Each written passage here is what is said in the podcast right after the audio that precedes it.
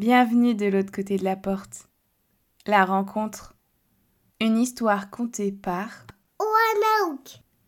Avant toute chose, je me dois de te raconter les prémices de ce podcast de l'autre côté de la porte. Un soir de nuit noire, alors que j'étais bien installée avec mon crochet dans ma balancelle en dessous de mon cerisier centenaire, j'ai entendu une petite voix au ras de l'herbe. Un champignon avait trouvé le moyen de passer la porte qui se trouvait contre mon arbre et il était venu me trouver. Il m'a demandé de l'aide pour se hisser à côté de moi. Et, bien installé, il prit soin de me raconter qui il était et d'où il venait. Champipi de la forêt croisée.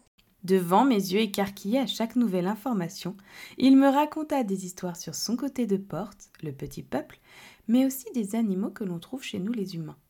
J'avais tellement été absorbée par mon quotidien et ma vie d'adulte que je n'avais jamais pris le temps de voir la singularité et les histoires de chacun. J'avalais chacune des paroles de Champipi, et devant mon enthousiasme et ma soif d'en apprendre plus, il décida que je devais changer de voix. Ainsi, je suis devenue Oana Hook, partageant les histoires de l'autre côté de la porte avec ce podcast afin de répandre un peu de magie par chez nous. Il m'a aussi demandé de le dessiner et de compter comment il avait eu le plaisir de venir me trouver la toute première fois. Il avait trouvé devant lui une pyrite, qui est un morceau d'étoile tombé du ciel, et celle-ci l'avait guidé jusqu'à une petite porte cachée en bas d'un chêne. Cette pyrite était donc la clé pour passer de notre côté. Malheureusement, Champipi a tellement de choses à faire qu'il ne peut pas raconter avec moi tout cela. Désormais, il ne vient plus qu'une fois par mois, lorsque la lune est invisible à l'œil humain. Il m'amène toujours des olives de chez lui, celles sans noyau, toutes vertes, avec un petit goût boisé.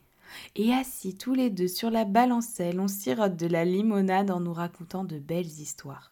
Parce que, à regarder de plus près, on peut déceler de la magie un petit peu partout.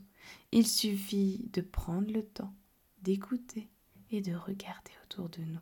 Dans les prochains podcasts, j'aurai le plaisir de te conter les histoires de nombreux personnages qui peuplent l'autre côté de la porte, mais pas que. Alors. À bientôt pour de nouvelles aventures.